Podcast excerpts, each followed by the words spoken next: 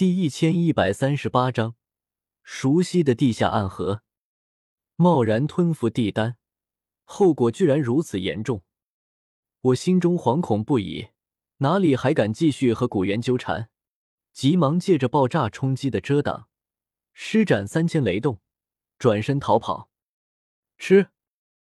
雷光闪烁，我眨眼之间就飞出数十里外。哪里走？古猿这才反应过来，哪里肯放我走？冷喝一声。迅速纵身追来，小子，不要逃！速速停下！古族一群斗圣见状，也是厉声呵斥，在后面飞快追来。我更急了，急忙催动体内的地丹药力，再次加速。可是，一动用地丹药力，我的肉身便承受不住，肉身的裂痕中开始不断往外渗着鲜血。让我整个人看上去就像是浸泡在鲜血之中，极其吓人。吃！忽然，身后响起一道破空声，一道金色长枪朝我击射而来，是古猿再度出手投掷出来的。我急忙转身挡去，一拳轰出，将那金色长枪击碎。可是同时，我右手手臂骨骼也传来细碎的声响。不好！我满脸慌张，那声音居然是我的骨骼上也出现在了裂痕，从皮肤、血肉、经脉，再到现在的骨骼，要是连我的骨骼都碎裂了，怕是我整个人真的要直接解体。我紧紧咬牙，不能再继续纠缠下去，必须甩开他们。可是古猿的速度不比我慢，只靠这样飞行。我没办法甩开古猿，甚至一直拖下去，我也耗不过他。看来只能用老方法了。我苦笑一声，不再继续向前方天空飞去，而是猛地改变方向，一头扎向大地。轰！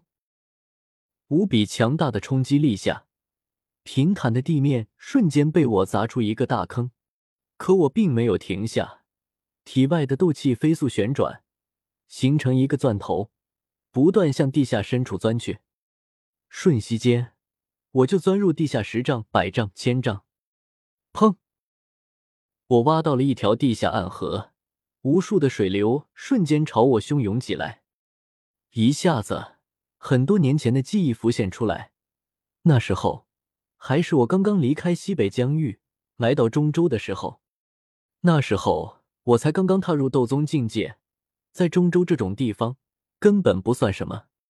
那时候，我就曾经被风雷阁的人追杀过，最后只能狼狈不堪的遁入地下，通过地下暗河逃走。没想到，如今这么久过去，我已经从斗宗变成斗圣，从中州一个无名小辈，变成称霸中州的大爱盟，可是依旧逃不脱这个命运，又被人追杀的，只能像条丧家之犬般。仓皇奔逃，走！我低喝一声，沿着地下暗河向前遁去。地面之上，古猿看着地表遗留的那个大坑，整个人都是一愣。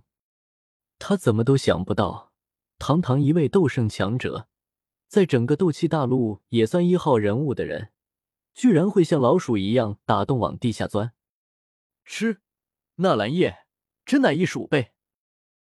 古猿嗤笑不已，可是为了地品除丹，他也只能屈尊降贵，追入地洞之中。四周有岩石泥土遮挡，古猿已经看不见纳兰叶的身影。不过他并不惊慌，凭借灵魂力量，他照样能锁定住纳兰叶的位置。只不过泥土和岩石对灵魂力量也有限制作用，一旦距离拉开。即便是以古猿的灵魂力量，也没法查探到纳兰叶的位置，这也是纳兰叶躲入地下的原因。而后面追来的二十多位古族斗圣，就更加为难了。他们停留在地洞前，面面相觑。顺着地洞去追吧，他们这么多人，地洞就这么小，也挤不下；不顺着去追吧，隔着那么深厚的土层，他们很快就会丢失纳兰叶的位置。分开追，一半人下去跟着族长追击，一半人分散在天空追击，最后到纳兰叶前方去，将他拦住。一位年长些的长老沉声喝道：“诸多斗圣应和了声，迅速分作两路，继续追击。只是他们也有些恼怒，这纳兰叶怎么这么能跑？他们这么多斗圣追击他一人，到现在居然还没追到。吃吃吃！地下暗河中，两道人影正急速飞行着，一前一后，你追我逃。”古元冷笑道：“纳兰叶。”不要以为这样就能逃走了，还是束手就擒，和我回古族吧。可是前面的人影并没有任何回答，依旧在埋头逃跑。古元冷哼一声，有些气急败坏，只能继续追去。只是这地下暗河的环境是真差，四周昏暗阴冷，尤其是前方纳兰叶在刻意搞破坏，以斗气轰击两侧河道，锁过之后。身后的暗河瞬间塌方，头顶大量岩石泥土倒塌下来，不断砸在古猿身上，甚至直接将他活埋了。这种小手段对古猿来说当然没有用，不可能伤到他分毫，可是还是将他气得不轻。他从生下来起就是古族备受注目的天才，养尊处优，什么时候像只老鼠般在土里这般狼狈的钻过？等我抓到你后，定要将你扔入药鼎内，好好炮制，重新炼出地丹。两人继续一追一逃，足足沿着地下暗河追击了近一个时辰，都不知道跑出去多少千里，头顶又是中州哪座城市。总之，古元历经千辛万苦，终于追上了纳兰叶。哈哈，小辈，束手就擒吧！古元大笑。勉强跟上来的几位速度极快的古族长老，也是跟着笑了起来。能追上这小子，实在太不容易了。只是前方的人影依旧在继续闷头逃跑，似乎还不愿意接受这个现实。给我留下！古元厉喝一声，猛地挥拳，一道金色拳印飞出，轰然砸在前面那道人影身上。轰的一声，拳印炸开。连带着那道人影一起，也轰然炸碎，原地什么都没剩下。